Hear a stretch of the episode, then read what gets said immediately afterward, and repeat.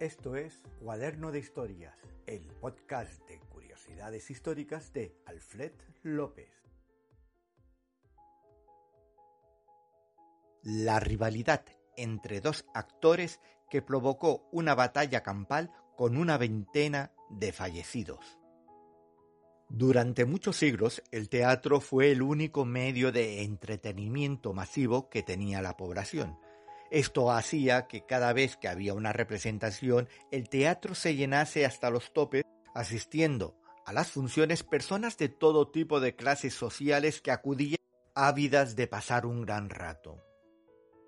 La escasez de teatros en muchas poblaciones y, sobre todo, al no ser la de actor una profesión que ejercía demasiadas personas, hacía que los intérpretes fuesen muy valorados por el público y crítica, existiendo exageradas rivalidades entre ellos que podían causar verdaderos conflictos.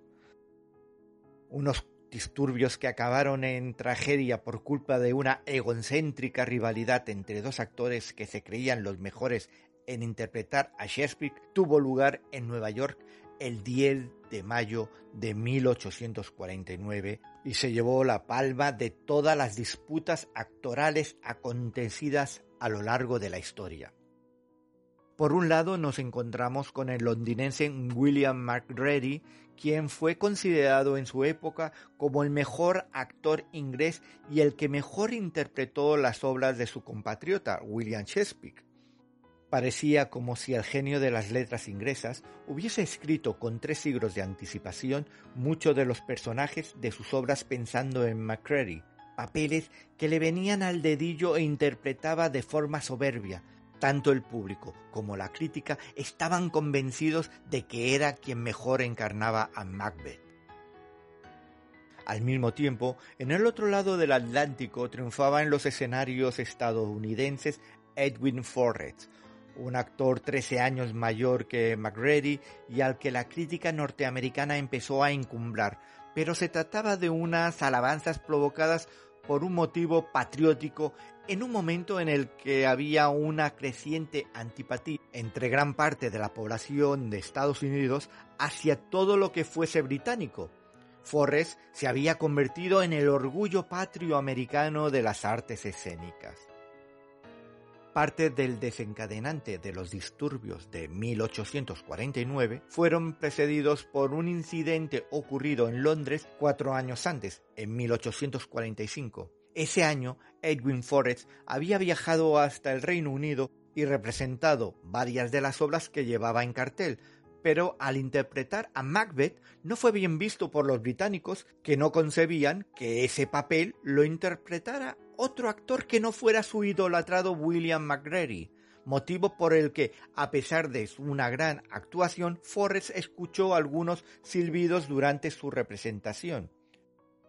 Cuatro años después, en 1849, cuando McReady anunció su viaje a Nueva York para representar Marvel en el Aston Opera House, parte de la prensa norteamericana comenzó a caldear el ambiente con el fin de hacerle un recibimiento totalmente hostil y conseguir que la representación fuera un fracaso. Al mismo tiempo, Forrest programó la misma obra en el cercano teatro Bovary como si de una competición se tratara por ver quién de los dos lo hacía mejor y además atraía a más público. McGrady hizo la primera de sus funciones programadas el 7 de mayo de 1849 y entre el público presente, mayoritariamente fans incondicionales del actor inglés que llenaban el teatro, se mezclaron un numeroso grupo de partidarios de Forrest quienes aprovecharon para abuchear e intentar sabotear la función. Al mismo tiempo, el actor estadounidense interpretaba su Macbeth en el Bovary, consiguiendo salir aclamado por un público entregado y entusiasmado.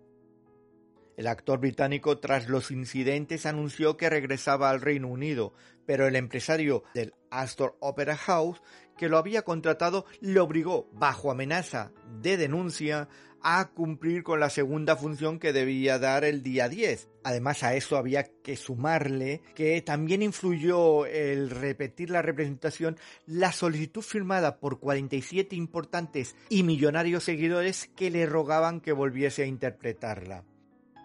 Marreri aceptó al final actuar tres días después, pero fue una decisión equivocada en vista a los trágicos acontecimientos que sucedieron. No sentó demasiado bien a los seguidores de Edwin Forrest que hubiera esa segunda función y el 10 de mayo llegaron hasta los alrededores del Astor Opera House alrededor de 10.000 personas con intención de reventar la función y quemar el teatro si hacía falta. Llevaban varios días calentando el ambiente desde algunos sectores de la prensa sensacionalista neoyorquina que arengaban a la población a acudir en contra del actor británico y de todo lo que representaba la política colonialista de su país. Alrededor de 100 policías fueron para evitar cualquier tipo de altercado, al que acompañaron cerca de medio millar de defensores del actor inglés pero el encontronazo entre unos y otros fue inevitable, y lo que comenzó con unos cuantos gritos e insultos acabó en una auténtica batalla campal a puñetazo limpio y con los miembros de la policía descontrolados y disparando a diestro y siniestro. El fatal desenlace fue el de una veintena de muertos y alrededor de 200 heridos. Los hechos tuvieron graves consecuencias políticas, ya que en el verdadero trasfondo de todo aquel incidente estaba la tensión que desde hacía muchas décadas se vivía en Nueva York por el continuo enfrentamiento entre estadounidenses e inmigrantes, las clases altas y los trabajadores, y el odio o defensa que había hacia los británicos. Aquel cóctel de hostilidades finalmente explotó por una absurda rivalidad entre dos actores shakespearianos.